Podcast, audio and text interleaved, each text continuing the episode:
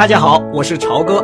现在您听到的是专辑《听朝歌读名著》，请大家收听《战争风云》。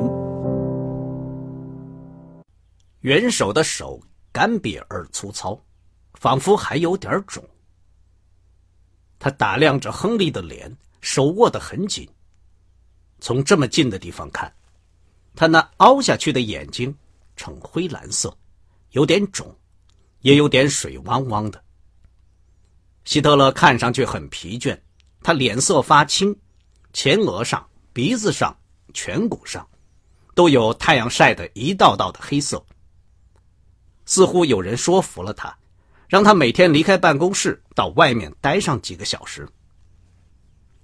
面对着这张世界闻名的脸，瞧着耷拉下来的头发，尖尖的鼻子。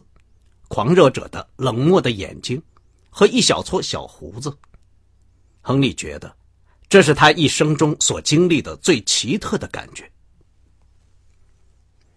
希特勒说：“欢迎到德国来。”说完就松了手。希特勒居然会注意到他最近才来到德国，这使帕格十分吃惊。他结结巴巴地说：“谢谢。”总理先生，亨利太太，罗达两眼亮闪闪的，跟希特勒握手。希特勒用德语说：“我希望您在柏林觉得舒服。”他的声音很低，显得平易近人。亨利听了又觉得很吃惊，他只听见过希特勒在电台上或者新闻纪录片上声嘶力竭的大声叫嚷。呃，总理先生，说实话，我们刚开始找房子呢。罗达紧张的喘不过气来，一时想不到应该说句客套话，并且继续往前走。您不会有困难的。希特勒听他德语讲的很好，眼里马上放出温柔的光芒。显然，他认为罗达长得很漂亮。他握住他的手不放，脸上。露出笑意，只是柏林漂亮的住宅区太多了，我都不知道在哪儿找房子好了。这个就是我现在的问题所在。希特勒觉得很高兴，或者很有趣，他笑出声来，朝内抖动了一下膝盖，扭过头去跟他背后的一个副官不知说了什么。那个副官听完了，鞠了一躬。希特勒又向后面的客人伸出手去，亨利夫妇继续向前移动，向保加利亚首相走去。接见的时间并不长。陆军武官弗莱斯特上校，胖胖的，来自美国爱德华州，到德国已经有两年时间了。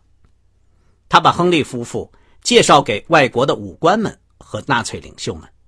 包括戈培尔和里宾特洛甫这两个人的形象跟新闻片里一模一样，只是小了一些。他们两个跟人握手很快，完全是敷衍。这就使亨利感觉到自己是个多么渺小的人物，而希特勒就不是这样。帕格一直在注意希特勒，元首穿了一条黑裤子。一件双排纽扣的棕色外衣，一个胳膊上有一个鹰徽，左胸上有一个小小的铁十字勋章。如果以美国的时装式样来衡量，这套衣服似乎太大了，这就使这个德国领袖看上去好像穿了套从旧货店里买来的不合身的衣服一样。希特勒不时显出不安、疲乏、烦躁的样子。或者又突然一下子变得讨人喜欢，富于魅力。他很少有安静的时候，他不时的挪动两只脚，把头扭来扭去，或是两只手紧握在胸前，或是把一只手放在另一只手上面，或是用两只手做手势，心不在焉的跟大多数人谈话，有时又一本正经的跟少数人谈话。经常在抖动他的膝盖。有一次，帕格看见他从一只盘子里拿了些裹糖衣的小饼干在吃。他一边跟一个挂满勋章的客人谈话，一边贪婪的拿着饼干往嘴里塞。过了不多久，他离开了，参加接见的人也开始逐渐的散去。外面下着小雨，挂得密密麻麻的红旗都耷了下来。雨水从岗哨的钢盔上顺着他们的脸颊往下淌，但这些哨兵都站得笔直，毫不注意脸上的雨水。美国大使馆的女客们都挤在入口处。帕格、弗莱斯特上校和代办出去叫大使馆的汽车。代办个子很高，留着八字胡子，聪明苍白的脸上满是皱纹，带着一脸厌倦的神色。目前由他主持大使馆的工作。水晶叶事件之后，罗斯福总统召回了美国大使，一直没有放他回来。在大使馆里，人人都反对总统这个政策。这个政策使美国和德国官方的某些联系中断。给使馆的工作制造了麻烦，其中包括帮犹太人说话的工作在内。使馆里的工作人员都认为，这是总统向纽约的犹太人做出的一种政治姿态。但是这种姿态在德国不仅不起作用，而且显得可笑。代办对亨利说：“亨利，你觉得元首这个人怎么样？”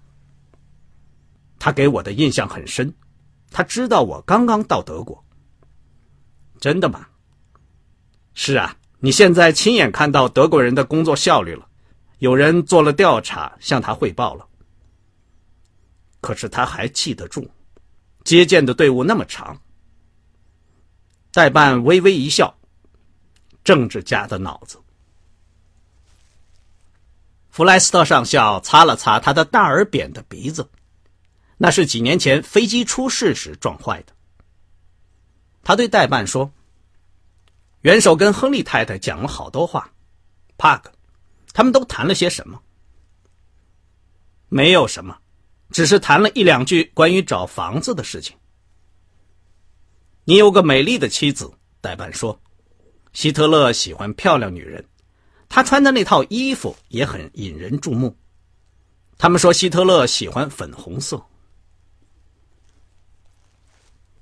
两天以后，亨利在使馆阅读早晨送到的信件。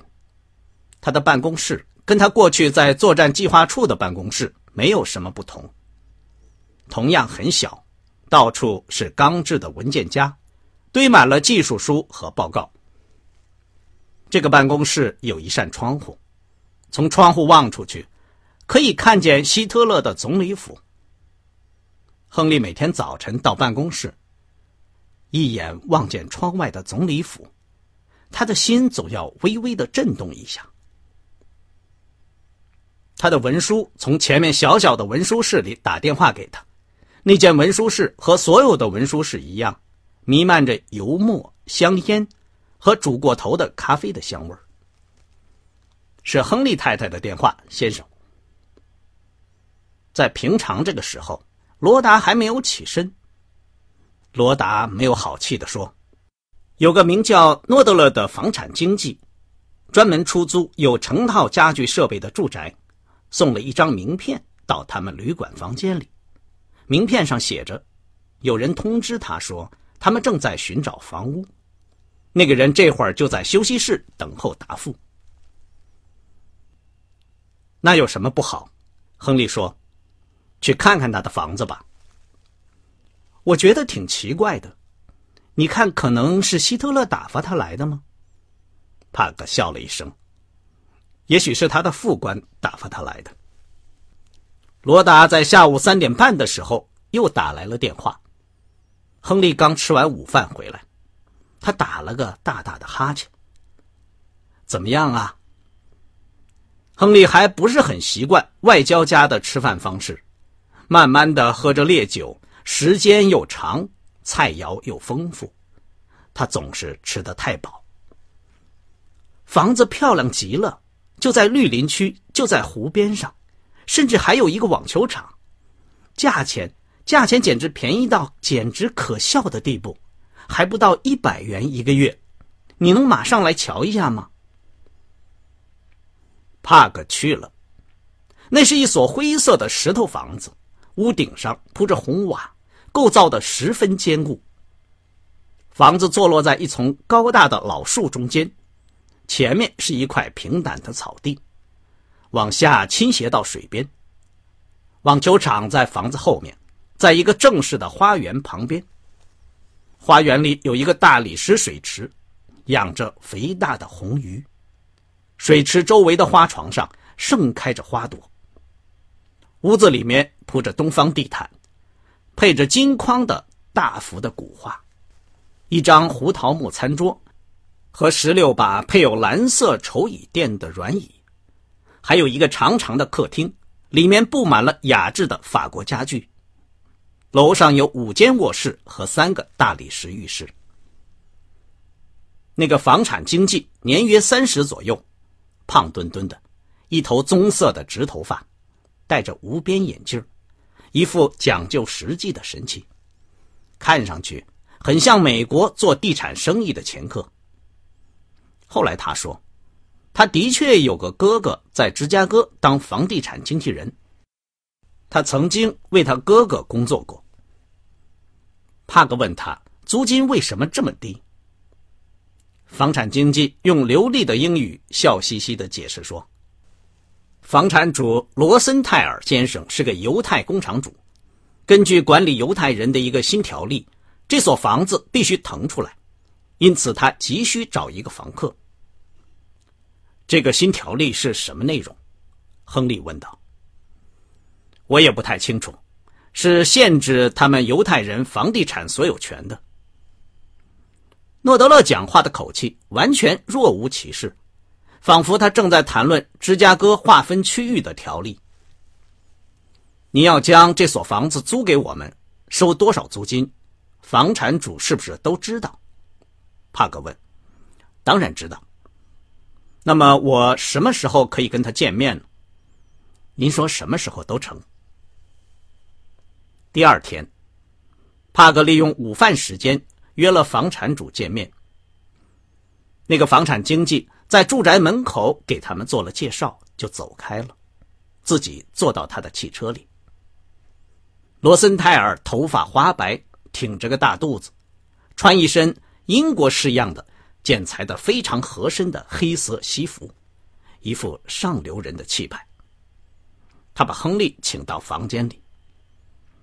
这所房子很漂亮，亨利用德语说。罗森泰尔带着恋恋不舍的神气环绕了一下房间周围，朝一把椅子做了个手势，自己也坐了下来。谢谢您，我们很喜欢这所房子。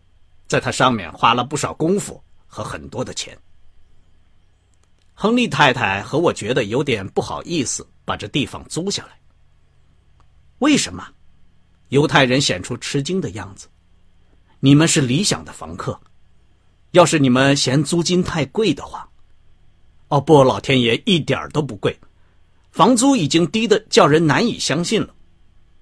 可是您真收得到钱吗？当然收得到。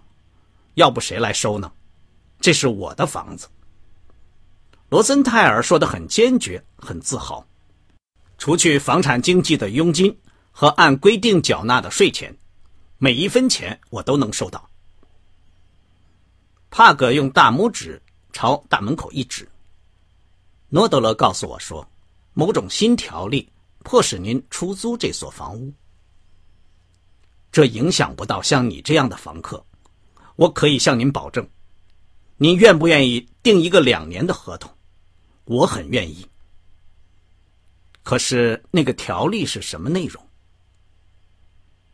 虽然他们两个人是单独待在一个房间里，罗森泰尔还是扭过头去左右望了望，然后压低声音说：“啊，这是个紧急法令，您要知道。”我肯定他最后是会取消的。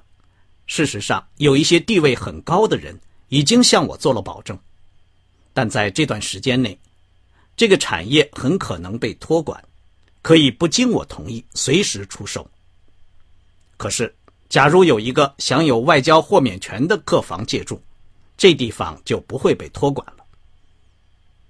罗森泰尔微微一笑，因此租金比较便宜。钟晓先生，您瞧，我什么也没有瞒您。我能问您一个问题吗？您干嘛不把这些东西卖掉，离开德国呢？刚才您听到的是《听潮歌读名著：战争风云》，谢谢您的收听，我们下次节目再见。